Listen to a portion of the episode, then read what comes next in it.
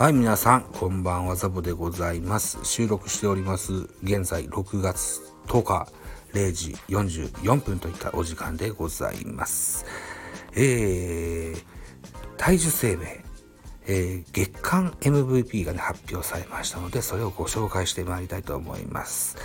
えー、5月度の体重生命、えー、月間 MVP 賞はこちら。まずはセリーグ、えー、ピッチャー、ウィルカーソン、阪神タイガース、そしてバッター、横浜 DNA ベイスターズ、牧秀吾でございます。ウィルカーソンは初受賞、牧秀吾は2度目の受賞となります。では、詳細見てみましょう。まずはウィルカーソンからです。阪神タイガース、ウィルカーソン初受賞、えー、5月の成績は4試合に登板しました。3勝1敗、投球回数が26回、防御率1.04、奪三振18、実績が3となっております。えー、投手部門は阪神タイガース、ウィルカーソン投手、来日1年目で初受賞となりました。ウィルカーソン投手は先発として4、4試合、4試合に登板し、リーグトップタイの3勝をマーク。防御率は1.04はリーグ2位と好成績を残し、登板した4試合のうち3試合でクオリティスタート。クオリティスタートとは6回、え以上実績点が3以下というものですね。はい。を記録した。そのうち5月の21日対読売11回戦甲子園では7回、えー、27日対千葉ロッテ戦千葉ロッテの1回戦、ゾゾマリンでは8回を投げて、2試合連続無失点の勝利投手となり安定した投球で、開幕から最下位に低迷するチームを鼓舞する活躍を見せた。阪神投手陣は月間防御率1.79。月間防御率 1.79? はあ、すげえな。記録数など安定しており、その投手陣を牽引した。投手部門での阪神からの受賞は2021年10月11月と受賞の伊藤翔、伊藤投手。いつもね、伊藤正史か伊藤昌司かわかんなくなっちゃうんですけど。まあ、阪神伊藤です。はい、以来。阪神の外国人投手の受賞は2018年3、4月のメッセンジャー以来でございますよと。ランディメッセンジャーですね。名選手でございます。はい、続きまして、横浜 DNA ベイスターズ、牧秀吾打者部門セリーグの5月の月間 MVP でした。牧自身2度目の月間 MVP となります。5月の成績、22試合に出場いたしまして、打率3割2分9厘、27アンダー、8本塁打、25打点、1盗塁と。いた数字が残っております。打者部門は横浜 DNA ベイスターズ牧秀吾が2021年の10月11月の以来の2度目の重賞。牧選手は月間全22試合に先発出場し、リーグトップの25打点、長打率は7割2分及びリーグトップタイの2、二塁打、二塁打8本。さらに、打率3割2分9厘はリーグ2位、8本塁打はリーグ2位を記録22試合中18試合で安打を記録し、括弧マルチ安打は8試合。好調をキープ。えー、昨シーズンは新人史上初のサイクル安打を記録するなど華々しい記録を残し、ここまで2年目のジンクスを全く感じさせない活躍を見せている。特に5月4日、えー、対中日の5回戦、横浜スタジアムから、えー、6日対広島東洋7回戦、松田スタジアムにおいて自身初となる3試合連続で本塁打を放つなど、えー、2年連続となる2桁本塁打を達成した。打者部門での横浜 DNA からの受賞は自身が受賞した2021年10月11月と以来と。なるほどね。えー、よう打ちましたですな、牧選手ね。うん、2年目で、セカンドで4番ですよ。あ大したもんですわ。はい。いうことでございます。パリーグ行きましょう。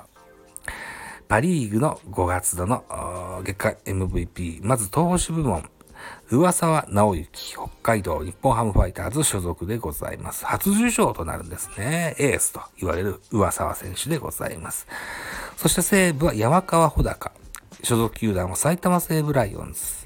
受賞は6回目の受賞となります。では、詳細をご紹介いたしましょう。パリーグ投手部門5月です。えー、上沢直之。えー、5月は4試合に登板しまして4勝0敗、投球回数は31イニングス、防御率は0.58、奪三振は23、自責2と、素晴らしい成績を収めてみせました。上沢投手は5月4度目のに、えー、5月度に4試合に先発登板、すべてのゲームで7回以上を投げ、自責2以下に抑える安定感抜群の投球でリーグトップの4勝目。防御防御率は0.58の成績を残した。開幕から6試合、白星を挙げられずに迎えた5月7日、埼玉西武戦で7回4安打2失点8奪三振の好投。待望の今季初勝利を挙げる14日、福岡ソフトバンク戦で8回、え、21日埼玉西武戦で7回を無失点投球し、連勝27日と、読売戦では2失点、かっこ自責はゼロですってよ。はい。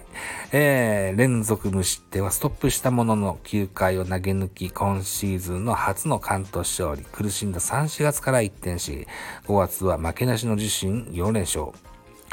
えー、先発投手陣の中心としてチームを牽引したプロ11年目での初の月間 MVP 賞受賞となりました。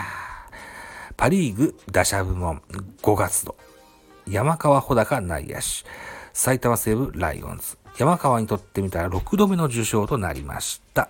5月の成績です。23試合に出場しました打率3割2分1厘。25打点9本塁打18打点と化け物じみた数字を残してございます。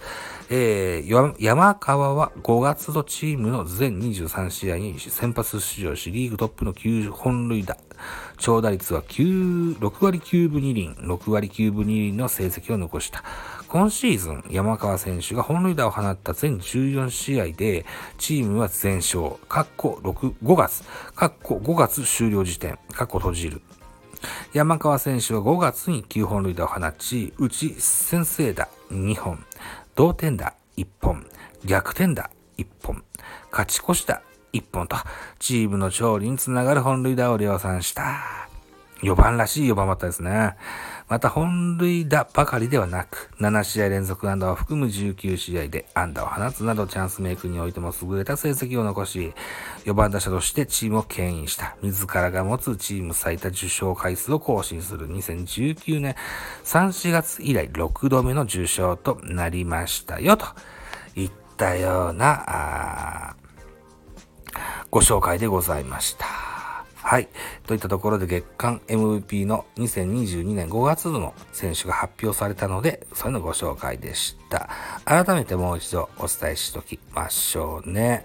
えー、まずセリーグ5月度は、投手部門、ウィル・カーソン。打者部門が、牧修吾。横浜 DNA ベイスターズです。パリーグの5月度。投手、上沢の之。北海道日本ハム所属初受賞となりました。打者、山川穂高、埼玉西武ライオンズ6度目の受賞となりました。各選手おめでとうございましたといったところで6月10日の収録会は体重生命月間 MVP 発表のコーナーでございました。はい、ご清聴ありがとうございました。また遊びに来てやってくださいね。バイチャ。Bye.